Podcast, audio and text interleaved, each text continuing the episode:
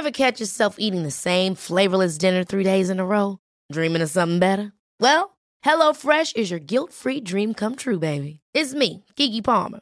Let's wake up those taste buds with hot, juicy pecan-crusted chicken or garlic butter shrimp scampi. Mm. Hello Fresh. Stop dreaming of all the delicious possibilities and dig in at HelloFresh.com. Let's get this dinner party started.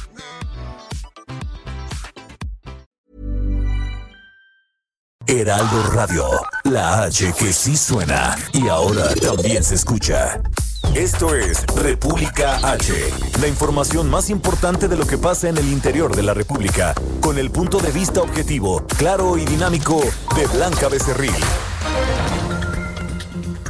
Hola, hola, muy buenas noches, ¿cómo están todos ustedes? Hoy es miércoles 25 de noviembre, yo soy Blanca Becerril, esto es República H y yo por supuesto que lo invito a que se quede conmigo porque en los próximos minutos le voy a dar toda la información más importante generada hasta el momento para que usted por supuesto esté bien informado de lo que ha ocurrido en las últimas horas en el territorio nacional y vaya que hay muchas cosas que informarle porque pues México ya suma 103 1.597 muertes por coronavirus y entre ellas, pues lamentablemente hoy se sumó José Manuel Mireles, ex vocero de las autodefensas allá en Michoacán, quien lamentablemente pues murió a causa de coronavirus. Fuentes internas del ISTI, familiares del ex vocero de las autodefensas, informaron que el médico de profesión había fallecido hoy alrededor de las 6.26 eh, horas, de las 18.26 horas de este miércoles. También en estos asuntos del coronavirus, Napoleón Gómez Urrutia, el senador da positivo también a coronavirus, dice eh, que está bien y que va a estar evidentemente pues aislado. También hay información importante de eh, la unidad de inteligencia financiera porque ya investiga a Luis Videgaray por corrupción tras acusaciones de Lozoya y falta ver pues estas acusaciones también que ya han dicho los abogados de Rosario Robles que va a, pues a presentar las pruebas incluso en los próximos días ante la Fiscalía General de la República luego de pues solicitar ser testigo colaborador. Así que como usted puede escuchar, hay muchas cosas que contarle. Yo le invito a que se quede conmigo. Soy Blanca Becerril, esto es República H y comenzamos con toda la información. En resumen, Diego Armando Maradona, esta es la nota literalmente que ha dado la vuelta al mundo. Eh, Diego Armando Maradona, la mano de Dios, murió a los 60 años de un paro cardiorrespiratorio mientras se recuperaba en su domicilio tras la operación a la que fue sometido el 3 de noviembre. La Secretaría de Gobernación y su titular, Olga Sánchez Cordero, dijo que la cuarta transformación es feminista y reconoció que el gobierno tiene una deuda histórica con las mujeres a propósito de este día tan importante. En contraparte, el presidente López Obrador dijo que las causas de un homicidio son en general las mismas que un feminicidio. Después, Olga Sánchez Cordero, eh, pues lo, lo rectificó. Rosario Robles presentó formalmente a la Fiscalía General de la República su solicitud de un criterio de oportunidad, un beneficio que en caso de obtener, hipotéticamente podría devolverle la libertad.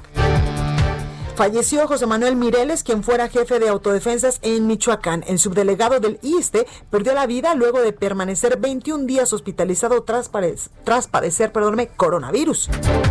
Por cierto, el senador Napoleón Gómez Urrutia informó que dio positivo a coronavirus y que tiene síntomas menores, por lo que permanecerá aislado. La Alianza Federalista señaló que las ayudas para gastos funerarios no solucionan el grave problema que enfrenta el país por la pandemia de COVID-19. Los Centros para el Control y la Prevención de Enfermedades de Estados Unidos llamaron a evitar viajar a México ante el repunte en la pandemia de coronavirus. Reporte vial. Bueno, y vamos a las calles de la Ciudad de México con mi compañero Alan Rodríguez. Alan, buenas noches, ¿cómo estás? Hola, ¿qué tal Blanca? Amigos, muy buenas noches. Nos encontramos recorriendo las principales vialidades de la Ciudad de México y desde hace aproximadamente 15 minutos se está registrando bastante afectación vial en la avenida Viaducto entre Medellín y la zona de la avenida José María Vértiz. Esto por un percance entre dos vehículos que se presentó en carriles centrales con dirección hacia el oriente de la Ciudad de México. Afortunadamente, nada de gravedad, sin personas lesionadas, únicamente los daños materiales En el sentido contrario, luce despejado a partir de Tlalpan hasta la zona de la Avenida de los Insurgentes. Por otra parte, Blanca, amigos, les quiero comentar que Tlalpan al sur, con ligeros asentamientos a partir de José Cuellar hasta el cruce con Churubusco. En el sentido contrario, el, eh, en dirección hacia el centro de la Ciudad de México, hay mucho mejor desplazamiento. No rebase los límites de velocidad para evitar cualquier accidente. Es el reporte que tenemos. Ahí lo tenemos, Alan. Regresamos a ratito contigo. Ya estamos al pendiente. Buenas noches. Gracias, Israel Lorenzana. Buenas noches. ¿Cómo estás? Blanca, muchísimas gracias. Un gusto saludarte esta noche. Pues fíjate que nosotros hemos recorrido parte de Avenida Circunvalación, esto muy cerca del centro histórico, del Zócalo Capitalino, y hemos encontrado una circulación aceptable a partir del eje 1 norte, la Avenida del Trabajo y con dirección hacia Fray Servando, la Avenida San Pablo.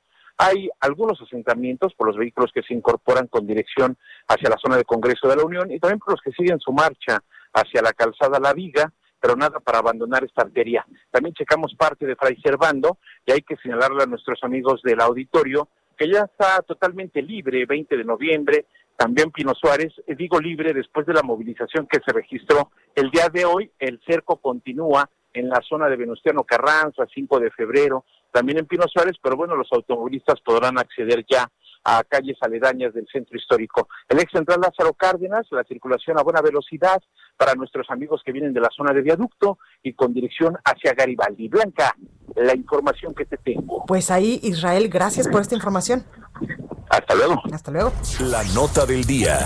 Bueno, y exactamente la nota del día, ya se lo decíamos. Hay muchas, hay mucha, mucha información, pero vamos, vamos por partes. Marchas en el Día Internacional de la Eliminación de la Violencia contra la Mujer, colectivos feministas y organizaciones sociales se manifestaron hoy en diversos puntos del país. ¿Para qué? Pues para exigir la no violencia hacia las mujeres. Pero hay datos importantes que hay que tomar en cuenta. El 25 de noviembre de 1960, las hermanas María Teresa, de aquí surge pues este Día Internacional, Patricia y Minerva Mirabal fueron asesinadas por estar en contra del régimen de Rafael Leónidas en República Dominicana. Ellas defendían evidentemente pues la libertad y la y luchaban por combatir las injusticias en su nación. Son conocidas como las mariposas. Ya en 1981, durante la realización del primer encuentro feminista latinoamericano y del Caribe, se designó esa fecha para conmemorar el Día Internacional de la No Violencia contra las Mujeres. Ya en la década de 1990, la organización incluso de las Naciones Unidas, la ONU, realizó acciones como la declaración sobre la eliminación de la violencia contra la mujer. Estos son datos, algunos datos importantes. Aunque se, aunque se hacía desde 1991, a partir del 2008, la ONU Mujeres y el Centro para el Liderazgo Global de Mujeres llevan a cabo eh, los 16 días de activismo contra la violencia de género. Otro dato importante es que en México, desde enero y hasta octubre de este año, ha habido un total de 801, 801 feminicidios a nivel nacional, según datos de la Secretaría de Seguridad y Protección Ciudadana. Ahí, ahí lo alarmante de este tema. Entrevista. Bueno, y tengo a alguien en la línea telefónica que le sabe, le sabe mucho a este, a este asunto y me refiero a Yuri Franco, especialista en equidad de género, columnista del Heraldo, por supuesto, y coach en, finanzas personales. Yuri, buenas noches, ¿cómo estás? Pues muy contenta, Blanca. muchas gracias por tenerme aquí. Buenas noches a ti y a todo tu auditorio. Gracias, mi Yuri. Oye, pues cuéntame, hoy es el Día Internacional de la Eliminación de la Violencia contra las Mujeres y paradójicamente, ya lo decía yo hace unos momentos, que en lo que va del año llevamos 801 feminicidios a nivel nacional. Exactamente, sí. La ONU declaró este día hace ya algunos años y eh, es, es importante recalcar que no es un día en el que festejemos, porque muchas personas tienden a decir felicidades o feliz día de la mujer. En realidad este es un día para conmemorar y conmemorar quiere decir que traigamos a la memoria, que hagamos una pausa, que podamos reflexionar sobre este tema que está golpeando ahora mismo con, con la pandemia, con el COVID, la, la ONU Mujeres ha detectado un disparo eh, tremendo en, los niveles de violencia que se, que se viven, justamente porque lo que tendría que ser el lugar de refugio, que es el hogar, es el, es el lugar en donde las, las mujeres y las niñas están recibiendo mayor violencia. Entonces, y ahorita en el asunto del confinamiento esto se disparó, ¿verdad? Se disparó tremendamente y, y creo que es importante porque cuando hablamos de violencia, cuando, cuando estamos inmersos, prendemos las noticias, escuchamos sobre violencia, pensamos inmediatamente en la mujer golpeada, ¿no? Claro, pero hay muchos tipos de violencia. de género. Totalmente. Y, y en realidad no, la violencia que, que viven mujeres y niñas a nivel mundial tiene que ver con cinco ramas. Una es esa, esa violencia que ejerce un compañero sentimental sobre eh, una mujer, la violencia sexual es la segunda, la tercera es la trata de personas, la cuarta es la mutilación genital femenina y la quinta es el matrimonio infantil. Sí. Entonces, eh, son, son muchos cajones.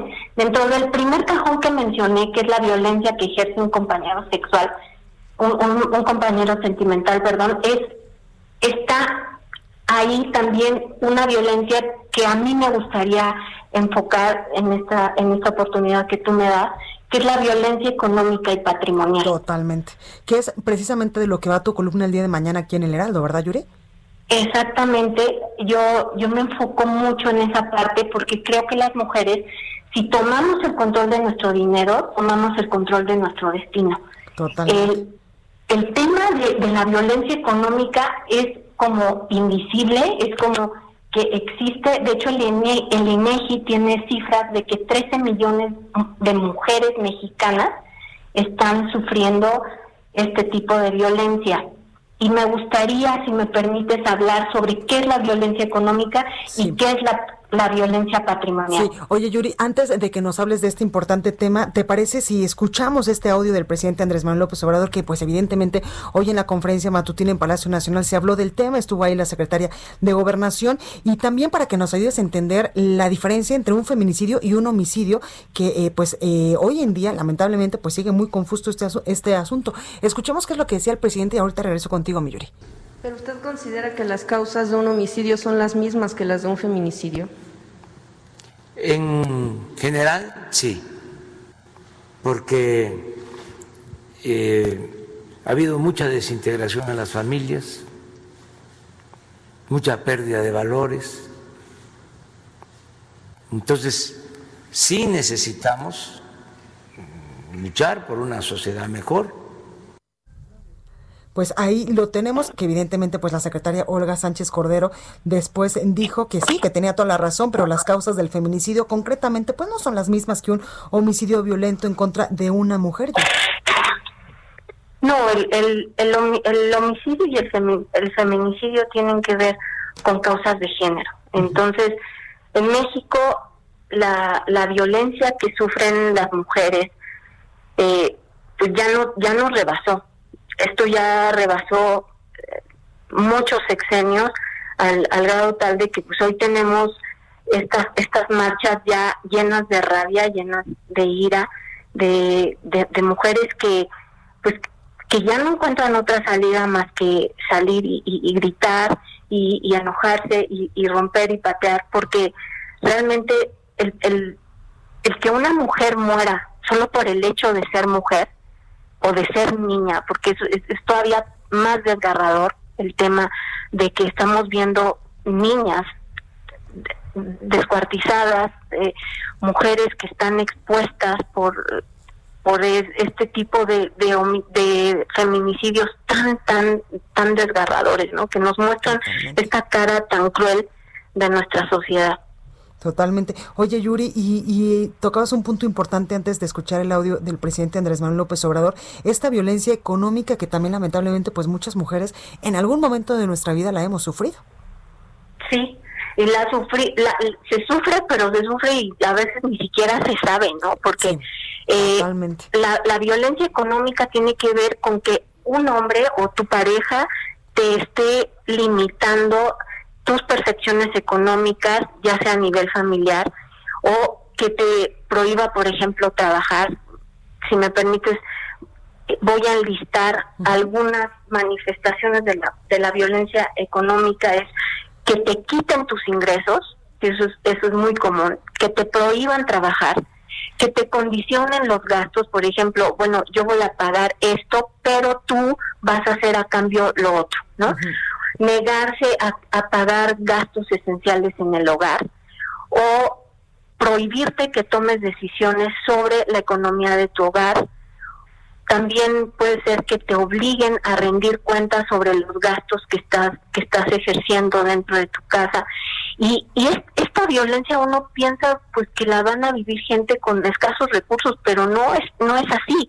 Hay hay mujeres de, de alto nivel económico que, que en, realidad no tienen ningún poder sobre su economía o la violen o sufren de esta violencia en el, en el patrimonio, que esto quiere decir que le, les, por ejemplo, les quitan un departamento, el esposo va y el departamento lo pone a su nombre y la mujer ni siquiera se enteró, o daña el patrimonio, ya sea por decir un coche, o va y vende el coche de la esposa y la mujer ni se enteró.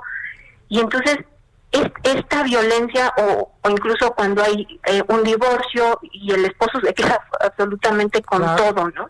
Totalmente. Oye, mi Yuri, esto lo vamos a leer el día de mañana en las páginas del Heraldo eh, de México para que la gente pues también le pueda echar un ojito a tu columna y, y, que pues se entere un poquito más de cómo estamos en este tipo de violencia en el país. Yuri Franco, especialista en equidad de género, columnista del Heraldo y coach de finanzas personales. Gracias por esta comunicación.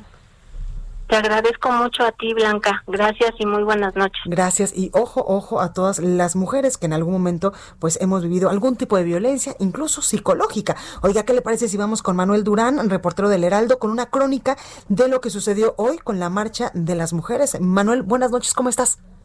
Hola, muy buenas noches. Pues en efecto, hoy se realizó una marcha más eh, feminista por el tema de violencia de género. El movimiento feminista hoy volvió a dejar claro que la exigencia de justicia para las víctimas de abuso, violaciones, agresiones y muerte a manos de hombres son más vigentes que nunca y de nueva cuenta la convocatoria y otra vez están en las calles y otra vez una, una marcha y ahora en el marco del Día Internacional de la Eliminación de la Violencia contra la Mujer. Precisamente hace un año el movimiento vivió su nivel más alto eh, al colocar en la agenda de eh, la agenda de género a nivel nacional y esto no ha parado desde entonces a pesar de la pandemia y en el templete otra vez las madres de las víctimas, el repudio a la represión gubernamental, las protestas por la precarización y violencia laboral y un grito más este para la para la eh, perdón. Ahí ahí te escuchamos eh, exacto. Y, y, otra vez el tema de, de, la demanda sobre, sobre el derecho a, a decidir sobre, sobre su cuerpo y evidentemente el, el, eh, la interrupción legal del embarazo. Eh, y, en, y en ese sentido, hoy también hubo violencia en la marcha de la de, de, de estos grupos feministas. El saldo que dejó el, eh, este, esto, esta manifestación fue de 43 personas lesionadas, eh, de ellas este, 20 son civiles, 23 policías.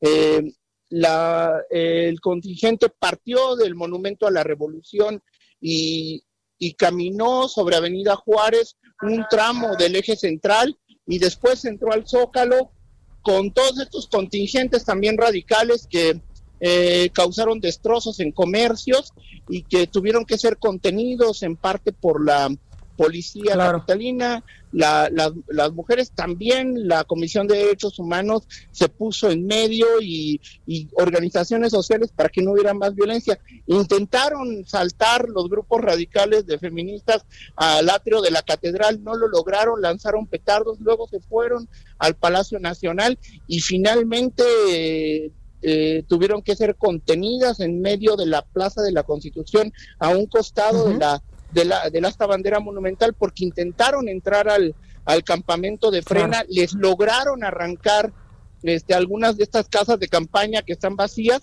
y les prendieron fuego. Pues las, las imágenes son son este son fuertes. Al final fueron un, poco menos de mil personas las que participaron en esta manifestación. Pues ahí lo tenemos Manuel Durán. Gracias por esta información No, al contrario, hasta luego. Gracias. Y precisamente la marcha del 25 de noviembre en la que se exigió la eliminación de la violencia contra las mujeres acabó con al menos 43 personas lesionadas, informó hace unos momentitos la Secretaría de Gobierno de la Ciudad de México. Bueno, vamos a otros temas con mi compañera Diana Martínez, porque Rosario Robles presentó formalmente a la Fiscalía General de la República su solicitud de un criterio de oportunidad. Diana, buenas noches. Así es, Blanca, buenas noches. Pues finalmente Rosario Robles, exsecretaria de Desarrollo Social, ya solicitó formalmente el criterio de oportunidad a la Fiscalía General de la República. Los abogados de la exfuncionaria acudieron este miércoles a las instalaciones de la Fiscalía a presentar el escrito en el que Robles ya solicita ser testigo colaborador y ofrece aportar información con el objetivo de que se extinga la persecución penal en su contra. El documento fue firmado por la exsecretaria, quien manifestó su deseo de acogerse a esta, a esta figura que está contemplada en el Código Nacional de Procedimientos Penales. Nos informa eh, gente llegada a, la, a, exsecretaria que en los próximos días los abogados van a aportar eh, mayor información a la Fiscalía General de la República. Y bueno, pues esta tarde Robles señaló eh, en su cuenta de Twitter que está consciente de lo que significa eh, un criterio de oportunidad y que seguramente habrá quienes nieguen los hechos, pero las, las pruebas hablarán. Pues ahí lo tenemos, Diana, gracias. Buenas noches. Buenas noches. El análisis. Bueno, y me da mucho gusto saludar a Arturo Ávila, presidente de IBN y Vía Analytics, experto también en seguridad nacional por la Universidad de Harvard. Y es que la exsecretaria de Desarrollo Social, Rosario Robles, pues ya lo escuchamos, solicitará la figura de testigo colaborador. Arturo, buenas noches, ¿cómo estás? Hola, ¿qué tal? Muy buenas noches, Blanca, con el gusto de saludarte y por supuesto con el gusto de saludar a todos los a todo. Oye, Arturo, pues cuéntanos qué significa todo esto de, de, de, que Rosario Robles pues va a pedir la figura de eh, testigo colaborador, qué es esta figura, cuál es el criterio eh, pues de oportunidad, a qué beneficios eh, pues estaría accediendo la exsecretaria de, de Desarrollo Social. Fíjate que es una figura que poco se había utilizado en el pasado en nuestro país en el sistema de justicia penal y una vez que vienen no solamente las reformas, sino un cambio importante en la forma de llevar a cabo el sistema de justicia penal por parte de la Fiscalía, surge esta figura que es una figura que, por cierto, sí tenía lugar en otros sistemas judiciales en otros países. Es decir, aquel que pueda básicamente aportar un fin mayor a efecto de poder determinar una responsabilidad jurídica, penal, civil o incluso de reposición de daños se te puedes someter a esta figura con el fin de reducir la condena. Es decir, eh, en el caso de la secretaria y en el caso de la famosa estafa maestra blanca, existe la posibilidad, existe la figura jurídica, ahora contemplada por la ley, para que pueda contribuir con la fiscalía y en base a los elementos que pueda aportar y que sean validados y que sean verificables, pueda conseguir una reducción de la pena si es que el objetivo que se consigue puede aportar a un bien mayor o a un bien común o incluso reponer el daño patrimonial que se hubiera generado al Estado mexicano. Totalmente. Oye, eh, Arturo, ¿crees que hable, delate incluso al expresidente Enrique Peña Nieto, al exsecretario eh, de Hacienda, Luis Videgaray? Pues mira, lo que habíamos visto es que se encontraba la exsecretaria muy renuente a hablar, ella tuvo un cambio radical incluso en las líneas discursivas que tenía. No sé si alcanzaste a ver los tweets que venía publicando, se decía secuestrada, se decía eh, básicamente que estaba completamente escondida por la Fiscalía General de la República y al parecer, eh, mientras fue avanzando el caso, eh, llegó un momento en donde me da la impresión de que ella tomó la decisión de empezar a hablar de empezar a platicar sobre esta estafa eh, mayor y en ese sentido creo que tendrá que aportar o debería tener los elementos para aportar que puedan reducir la pena. ¿Por qué creo que sí, Blanca? Me da la impresión de que no se puede, utilizar esta palabra, bloquear en estos casos. Es decir, cuando uno se adhiere al tema o a los beneficios de ser un testigo protegido, tiene que entender que debe de aportar elementos que sean validables, que sean justificables y que puedan tener un peso de ley para poder llevar a alguien más a juicio. En el caso que nos ocupa, pues ella y el abogado están señalando que Luis Videgaray, que no es cosa menor, porque es la puerta de entrada incluso para poder incluso pensar que el mismo presidente o expresidente Enrique Peña Nieto estaba al tanto, involucrado con este tema, pues aquí lo que se dice es que hay elementos suficientes para demostrar el involucramiento, la participación y eh, una línea de acciones en donde Luis Videgaray podría haber estado pues básicamente maquinando la estafa mayor con fines de desviar recursos a un objetivo electoral. Y esto sería un escándalo de magnitud mayores, Blanca. Imagínate tú, estaríamos en la antesala de una posible eh, o de varias posibles órdenes de aprehensión con efectos en escenarios electorales, es decir, sería terrible eh, saber qué sucedió, pero también la parte generosa y la parte buena pues tiene que ver con que si logramos o si se logra detectar que efectivamente pues se recursos eh, para este objetivo, pues claramente tendrá que haber responsables. Totalmente. Que es lo que merece el país, que empiece a haber responsables. Gracias, gracias Arturo. Te lo aprecio muchísimo, Blanca. Cuídate mucho. Bueno, vamos a un breve corte. Yo soy Blanca Becerril y regreso con más. Continúa escuchando a Blanca Becerril con la información más importante de la República en República H. Regresamos. Heraldo Radio, la HCL se comparte, se ve y ahora también se escucha.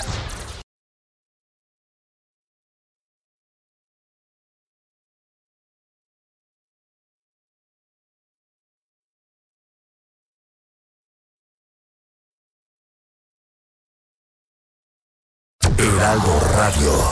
Estamos de regreso con la información más importante de la República en República H, con Blanca Becerril, transmitiendo en Heraldo Radio. En resumen, México acumula 1.070.487 casos confirmados de coronavirus y 103.597 muertes. En las últimas 24 horas se registraron 858 muertos y 10.335 nuevos casos. En la Ciudad de México no se criminaliza la protesta, afirmó la jefa de gobierno de la capital del país. Por las condiciones de la emergencia sanitaria por COVID-19 en la capital eh, de México, en la Ciudad de México, el gobierno de esta ciudad destacó, descartó, perdóneme, que se lleven a cabo actividades decembrinas. La Secretaría de Movilidad de la Ciudad de México inició el proceso de revisión física de los microbuses que circulan en la capital para determinar cuáles entrarán a la regularización y cuáles tienen que ser sustituidos. La Embajada de Corea del Sur en México donó 35 mil cubrebocas a la Secretaría de Seguridad Ciudadana de la capital. Mario Delgado, líder nacional de Morena, concretó una alianza con el Partido del Trabajo, el Partido Verde y Nueva Alianza rumbo a las elecciones de 2021. Anunciamos que vamos a ir en todos los estados donde Nueva Alianza tiene registro como partido político, vamos a ir en alianza o coalición y en aquellos estados donde no tengan registro, de cualquier manera vamos a hacer equipo con fuerza turquesa. Entonces, pues celebrar hoy que Morena sigue construyendo alianzas, tenemos un la Unidad de Inteligencia Financiera mantiene abierta una investigación al exsecretario de Hacienda y Crédito Público, Luis Videgaray, que se desprende de los señalamientos que hace un mes formulara en su contra el exdirector general de Pemex, Emilio Lozoya. Y fuerzas federales aprendieron en Nuevo Casas Grandes, esto en Chihuahua, al jefe de plaza del grupo delictivo La Línea, señalado como el autor intelectual de la masacre de nueve, eh, de nueve miembros de las familias Levarón, Miller, Johnson y Lagenford en Bavispe, Sonora.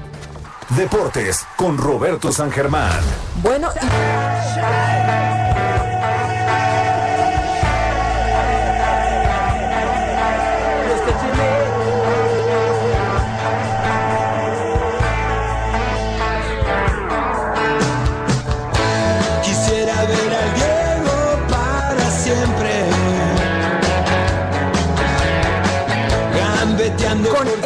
canción y la que yo le decía a mi compañero Rolando que es famosa, Marado, Marado, esa, recordamos a Diego Armando Maradona y hoy me da mucho gusto saludar aquí en la cabina de República H, ya le ando cambiando el nombre a Orlando, perdóname, ya no sé qué te dije, pero bueno, tú me entendiste y el público también. Rolando le dije, oiga, saludo con mucho gusto a Roberto San Germán y también a Alejandro Asmitia, él es director, editor de la sección Meta del Heraldo de México, por supuesto, mi Robert San Germán, quien siempre está con la mejor información deportiva. Oigan, hoy es una noche de luto, no de luto, se nos fue un grande, la mano de Dios, cuéntenme sobre este asunto. Buenas noches, mi querido Blanca. Buenas noches, mi querido Alex. Gracias por acompañarnos aquí. Y sí, sí es una noche de luto para los argentinos y creo que también para los seguidores del buen fútbol. Eh, se muere, pues yo creo que el último ídolo que nos quedaba, ¿no? Porque vienen los nuevos, que es Messi, que es Cristiano, no sé qué diga Alex, que diga también Blanca, ¿no? Pero es un hombre muy importante para los que tenemos cierta edad, que lo vimos jugar, que tuvimos el placer de verlo en México 86, donde fue un hitazo. Yo creo que fue el mejor mundial que dio Diego Armando y estaba en su mejor época, no sé qué diga Alex. De hecho, es el considerado el mejor jugador en un mundial, o sea, el que más aportó en la historia de los mundiales. Gusto en saludarte, Blanca, Gracias. también Robert, gracias por la invitación. Sin duda alguna es Diego Armando Maradona lo que hizo en México 86. O sea, es impresionante que un equipo que la verdad, hombre por hombre, tú lo podías analizar y ver que no daba a lo mejor quizá para unos octavos de final, cuartos cuando mucho, él lo llevó hasta la final y lo ratificó cuatro años después en el Mundial de Italia 90, Ujú. porque en el Mundial de México 86 estaba en plenitud. Lesionado y todo en el 90, llevó a Argentina a la final. Él, con su calidad, eliminó a Brasil, eliminó a Italia en el famoso partido en el Y era estadio de zurdo. ¿verdad? Era Sí. zurdo. Era zurdo, él la manejaba, pero como si la trajera pegada. vulgarmente, Oigan, así, como y, cosida al pie. Sí, ¿Y en qué momento se le denomina la mano de Dios? ¿Él se lo autodice? Pues él ¿Cómo estuvo dice, él es que lo entrevistan en ese gol contra Inglaterra, que además tiene Cuando mucha historia como por la lo mano, de la no, guerra no. de las Malvinas, que fue años antes, claro. en Entre donde se odiaban los argentinos, porque además fue como Sí. muy, eh, bueno, no decir chistoso, porque declarar una guerra no es nada chistoso, pero fue como muy peculiar el que salieran de repente, les declaramos la guerra a los ingleses, los ingleses voltearon a ver así como con una cara, Sí, claro, por ¿de verdad están queriendo hacer una guerra? Bueno, va, van a durar cinco minutos, y fue lo que duró, la verdad fue nada, ¿no? Y ven ese odio que hay entre los argentinos y los ingleses, y sobre todo por esa situación que, que- que dices de las Malvinas, y este hombre les mete un gol con la mano. Sí. Y cuando lo entrevistan es que dice, fue la mano de Dios. Sí, porque no lo vieron. Es que el detalle es que pues, todos lo vimos, o sea, los que estuvimos en ese momento viendo los partidos, menos el árbitro. El árbitro Ah, era no, de bueno. Túnez. Pusieron un árbitro de Túnez porque en ese entonces pues no se permitía, o sea, que hubiera de era Confederación de UEFA, de Ajá. Europa y Confederación Sudamericana con Mebol, entonces el árbitro era de Túnez, de África, y no vio la jugada. O sea, es muy evidente, hasta en las cámaras de televisión se ve, es muy evidente, y entonces por eso le preguntan, bueno, ¿y qué pasó? Es la mano de Dios. Y luego la repitió, ¿eh? en, el, en el 1990, la repitió en un partido contra la Unión Soviética, volvió a meter la mano y también volvió a quedar impune. Y, y tampoco lo... No, bueno. No, bueno. Pero eso de la mano de Dios, créeme, en Inglaterra lo detestan. Sí, me imagino. O sea, sí hay gente que le dice el tramposo. Y porque además quedó marcado como el tramposo de la historia. Nada más hay el detalle, Robert, que es muy importante. O sea, esa fue la mayor trampa de la historia, pero yo creo que él mismo sabía que no podía quedar como el más grande tramposo de la historia. Y en ese mismo partido mete el gol considerado el mejor en la historia de los mundiales. Atrás de medio campo toma un balón, se quita a medio equipo inglés y anota el de- Wow. para ma- marcar el segundo gol. El, el gol del siglo que le llaman. El gol del, claro. es el gol del siglo XX. Así, así, así Oye, está. y el 10 porque su casaca era el 10. Era- el 10 era porque en esa época se jugaba con un famoso enganche o con el que jugaba bonito y era el que agarraba y el que conducía los hilos. Entonces era el capitán, casi siempre era el 10 el capitán, era tu mejor jugador. Entonces era el que tenía el balón, el que no corría, el que daba el pase, el que ponía el gol, el que todo. Por eso era el número 10 y él siempre dijo, la 10 en Argentina es mía. El entrenador que esté sabe que es la de Maradona y todos los jugadores en Argentina tienen hasta temor por jugar con la 10 porque pues el nombre de Maradona, a ver, cualquier argentino desde que salió este hombre hasta no sé cuántos años más siempre lo van a comparar con él. Y la 10 le pertenece, porque era el 10 la del armador, ¿no?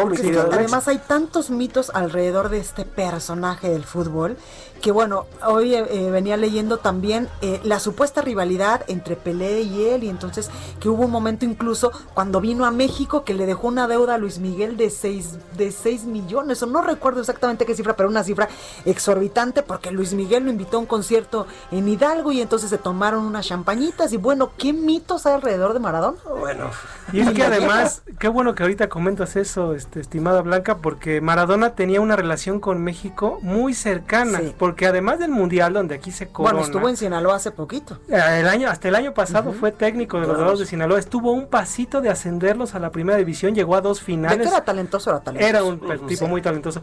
De hecho, apenas hace poquito menos de un mes, este Blanca cumplió los 60 años. y acá en el Aldo de México le hicimos un especial como el padre del dualismo, porque él podía ser el sol y la sombra en un momento, incluso en el campo. Claro. O sea, lo hacía fuera del, de fuera del campo, la verdad, eran más pasajes oscuros, ¿no? Aquella vez cuando un día los propios periodistas les, disparó, ¿no? Con rifles de goma. Sí, sí, sí. O sea, eran así, o sea, unos balines, pero de todas maneras, o sea, llegaba a ese grado. Terminó su carrera muy mal en un mundial por este haber dado dopaje, ah, efedrina, ¿no? Que es curioso porque la verdad efedrina, con todo respeto, ni siquiera fue lo máximo que se metió, ¿no? No, no, no, bueno, este hombre, eso es juego de niños. Sí, sí, para este hombre una efedrina era darte un, un, un, disparo en la nariz, ¿no?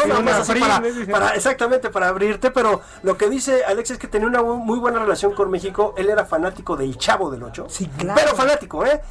Que en Argentina es un no, no, bueno, pero él, él, lo tuvo. Tenía un programa que se llamaba La Noche del 10 invitó a Chespirito. No, bueno. y, y, es más, en YouTube lo pueden ver, este radio escuchas de aquí del programa, lo pueden buscar sin problemas como niño, era como niño, o sea, lo tenía, era su ídolo, él decía Don Roberto, le hablaba y lo veía, porque además en Sudamérica el, Chespirito y el Chavo son, sí, se, se sigue saliendo, sigue saliendo, ya no sé ahorita con los problemas que tienen, pero seguía saliendo, y, además, lo que pasa es que Maradona siempre no le gustó la comparación con Pelé, porque a Pelé le decían el rey. Sí, claro. Y entonces él dice, yo soy el dios, y entonces es que, a ver. ¿Qué es más, el rey o el dios? Sí, claro, pero aquí la situación es, sale el rey, y obviamente todos los países quieren tener a su otro rey.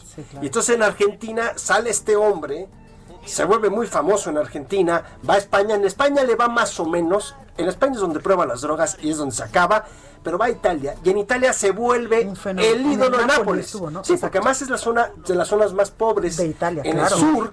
Y entonces este hombre le gana a los ricos de Turín, a los ricos de Milán, y el tipo hace dos veces campeón un equipo que no había ganado nada en su historia.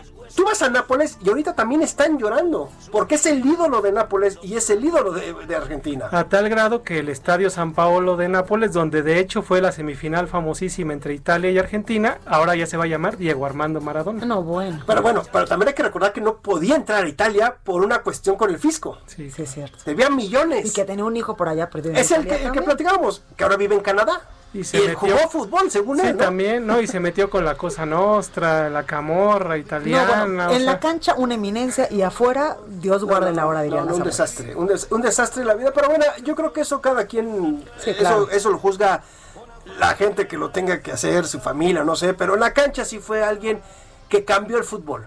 Cambió el fútbol y lo vimos porque además no era un cuate alto, era un cuate chaparrito, medio gordito, que tú lo veías con y de repente, ¿este qué va a hacer? Y de repente lo veías y decías, es una locura verlo este, este cuate con la y con una zurda brutal.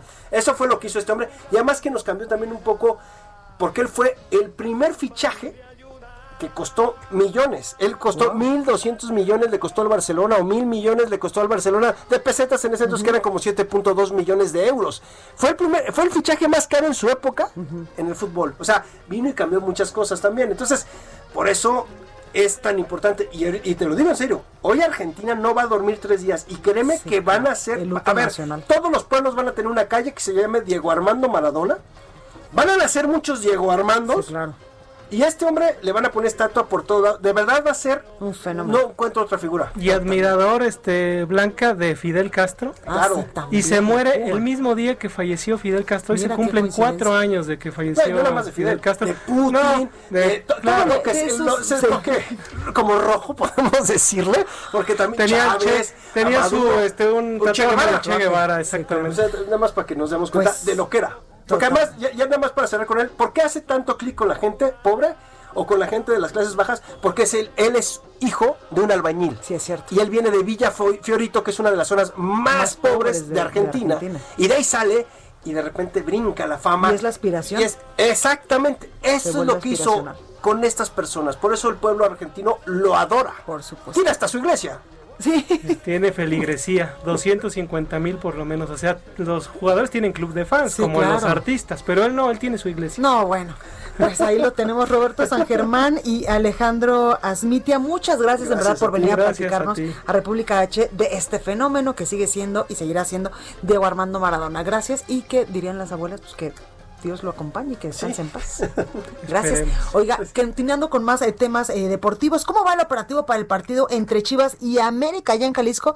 Ricardo Gómez nos tiene los detalles. Ricardo, ¿cómo estás? ¿Qué tal, Blanca? Muy buenas noches. Buenas noches para todos los radioescuchas. Así es, regresó la afición al estadio Akron, pero pagó con creces esta apertura. El operativo que se montó por parte del gobierno del estado y municipios tuvo diversos frentes. El primero de ellos fue en los alrededores del estadio por parte de la Policía Vial y del estado, en la que participaron más de 110 elementos de ambas corporaciones. Esto para revisar eh, que los aficionados que se acercaban al estadio contaran con boletos, si no no se les permitía el paso, pero también para poder eh, agilizar el tráfico en la zona.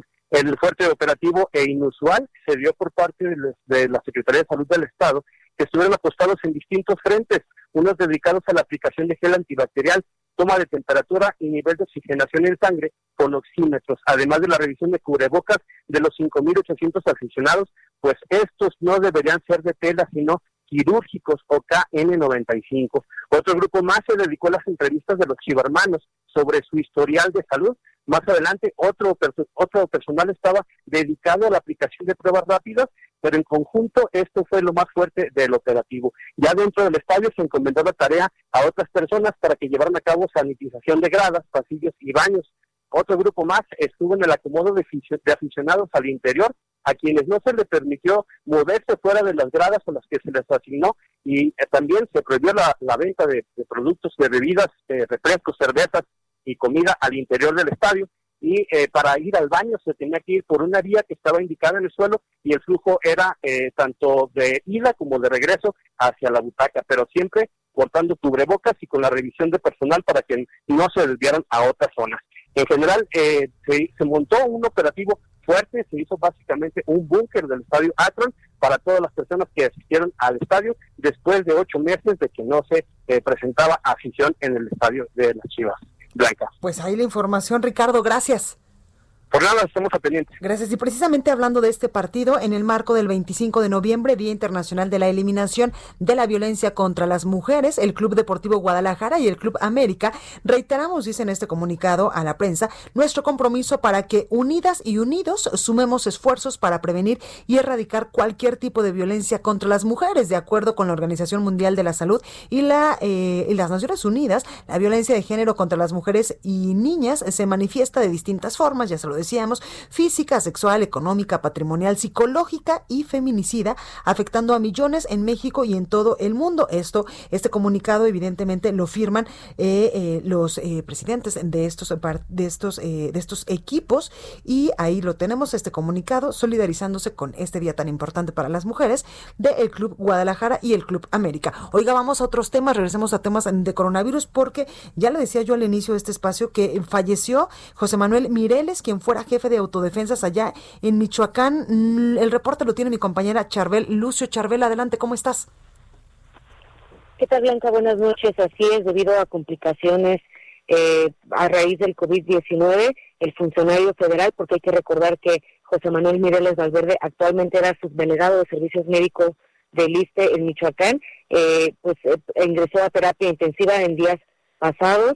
Sin embargo, hoy pues ya su familia confirmó en redes sociales que el exautodefensa perdió la vida. Eh, Mireles Valverde tenía 62 años, era originario de Tepalcatepec, Michoacán, municipio de la Tierra Caliente, donde precisamente inició todo este movimiento de los civiles armados en contra del cártel de los caballeros templarios, y dentro de este movimiento armado fue nombrado como vocero de las autodefensas. Eh, después eh, sufrió un accidente en avioneta en, en, el año 2014 que lo mantuvo lejos del movimiento y después eh, pues regresó para incorporarse de nuevo a este movimiento y hay que recordar que también fue llevado a prisión en 2017 eh, por portación de armas de uso exclusivo del ejército. En fin, eh, pues Mireles sobrevivió al crimen organizado, eh, sobrevivió a ataques a la violencia en su municipio, sobrevivió a la prisión.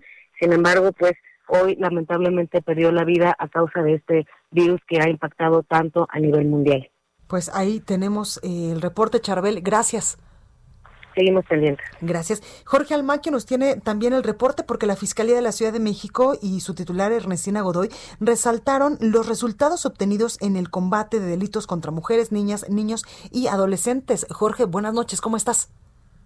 Hola, ¿qué tal, Blanca? ¿Cómo te va? Buenas noches a los amigos del auditorio. Efectivamente, la fiscal general de justicia, Ernestina Godoy, destacó que en mes y medio pues se han judicializado 235 casos por delitos en contra de mujeres y niñas. En su mensaje semanal en el marco del Día Internacional para la Eliminación de la Violencia contra la Mujer, Godoy Ramos explicó que 112 de estos casos son por delitos sexuales. Además, dijo, se consiguió que del 1 de octubre al 15 de noviembre un juez vinculara a proceso a los imputados en 186 casos, 81 por violencia familiar y 5 por feminicidio. En este marco también, bueno, la fiscal general manifestó que están comprometidos con las víctimas y la sociedad en el combate al delito de feminicidio. Esto al inaugurar las nuevas instalaciones de la Fiscalía de Investigación del Delito de Feminicidio, en donde expuso que para ello se realizan investigaciones profesionales, científicas y sólidas a fin de que ninguna persona agresora quede impune. Así lo comentó, escuchemos. No es lo mejor, no es lo mejor trabajar para terminar con impunidad. Lo mejor es acabar con los feminicidios. Lo mejor es prevenir los feminicidios. La Fiscalía se compromete a que tengamos una investigación profesional, científica, sólida y que ningún agresor, ningún agresor se quede impune. Y en estos resultados, Blanca, amigos, además eh, dijo, se consiguió que del 1 de octubre al 15 de noviembre un juez vinculara a proceso a, diversos imputados en 186 casos, 81 por delitos sexuales, 54 por violencia familiar y 5 por feminicidio. La abogada de la ciudad expresó que obtuvieron también siete órdenes de aprehensión por feminicidio y recibieron ocho denuncias presentadas por mujeres de la comunidad LGBTTI y tres por tres mujeres indígenas. En dos de estos casos obtuvieron la vinculación a proceso y en otros dos la aplicación de medidas cautelares para protección de las víctimas. Blanca, amigos, el reporte que les tengo. Gracias, Jorge. Buenas noches, hasta luego. Buenas noches. Y siguiendo con más temas de la Ciudad de México, no habrá pista de hielo en el Zócalo de la capital del país. Carlos Navarro nos tiene los detalles. Carlos, ¿cómo estás? Buenas noches, Blanca. Te saludo con gusto a ti y al auditorio. Bien, por las condiciones que guarda la Ciudad de México a causa de la COVID-19, no habrá festejos decembrinos, confirmó la jefa de gobierno Claudia Sheinbaum. Es por ello que los próximos días se va a dar a conocer un programa de actividades virtuales y en este caso no estará la tradicional pista de hielo. Escuchemos. Sí, van a ser actividades virtuales. Eh, desafortunadamente, pues no estamos en condiciones de llevar a cabo otro tipo de actividades en el Zócalo este año y ya las vamos a anunciar en su momento. Pero no habrá pista de hielo. No, no va a haber pista. No, no va a haber actividades que puedan congregar a personas. Sería, eh, no sería responsable de nuestra parte. Arbolito, nada. A lo mejor eso sí vamos a ver, eh, pero son principalmente virtuales. Y sin embargo, dejó abierta la posibilidad de que se instale a lo mejor un árbol navideño, pero ya será en los próximos días que se dé a conocer este programa de actividades, incluso revisando el año pasado el programa de actividades, desde el 8 de diciembre comenzaron las actividades, que fue un festival masivo que hubo en el Zócalo Capitalino, también hubo posadas donde incluso la, primera dama Beatriz Gutiérrez y la jefa de gobierno, así como la entonces secretaria de gobierno Rosicela Rodríguez, acudieron con los niños a partir piñatas, sin embargo, en esta ocasión no ocurrirá. Y es que, ¿por qué se da esta situación? Bueno, en los últimos días ha habido un aumento en el alza de hospitalizados por COVID-19. Esto desde el 8 de diciembre comenzó la tendencia. En ese, en ese día había 2.859 hospitalizados. Sin embargo, el ascenso es a la fecha de 865 eh, hospitalizados por COVID-19. Esto significa un aumento en, en, poco más de dos semanas del 21%, o sea, una quinta parte de los hospitalizados aumentó en las últimas dos semanas. Y bueno, ya será el próximo viernes que la jefa de gobierno, Claudia Sheinbaum, informe la situación que guarda la Ciudad de México en cuanto al semáforo epidemiológico. Blanca, la información que te tengo. Gracias, Carlos. Hasta luego, buenas noches. Hasta luego. Oiga, ¿y qué le parece si vamos con la nota amable? Porque también hay información amable en este espacio con mi compañera Itzel González. Para asegurar que los bebés no deseados sean abandonados en las calles o basureros de Estados Unidos, la organización Safe Heaven Baby Boxes puso en marcha un proyecto que consiste en instalar buzones para dejar anónimamente a los recién nacidos no deseados. Estas baby boxes son una especie de incubadora con sensores que miden la temperatura y avisan cuando se coloca un bebé en su interior. Están instaladas en puntos estratégicos como hospitales, estaciones de bombero y policías. Los servicios de emergencia recogen a los menores en menos de 5 minutos y son llevados a centros donde son cuidados. Actualmente hay 47 ubicaciones de cajas para bebés en Indiana, 3 en Ohio, una en Arkansas, 6 en Arizona y se anunció una más en el estado de Florida.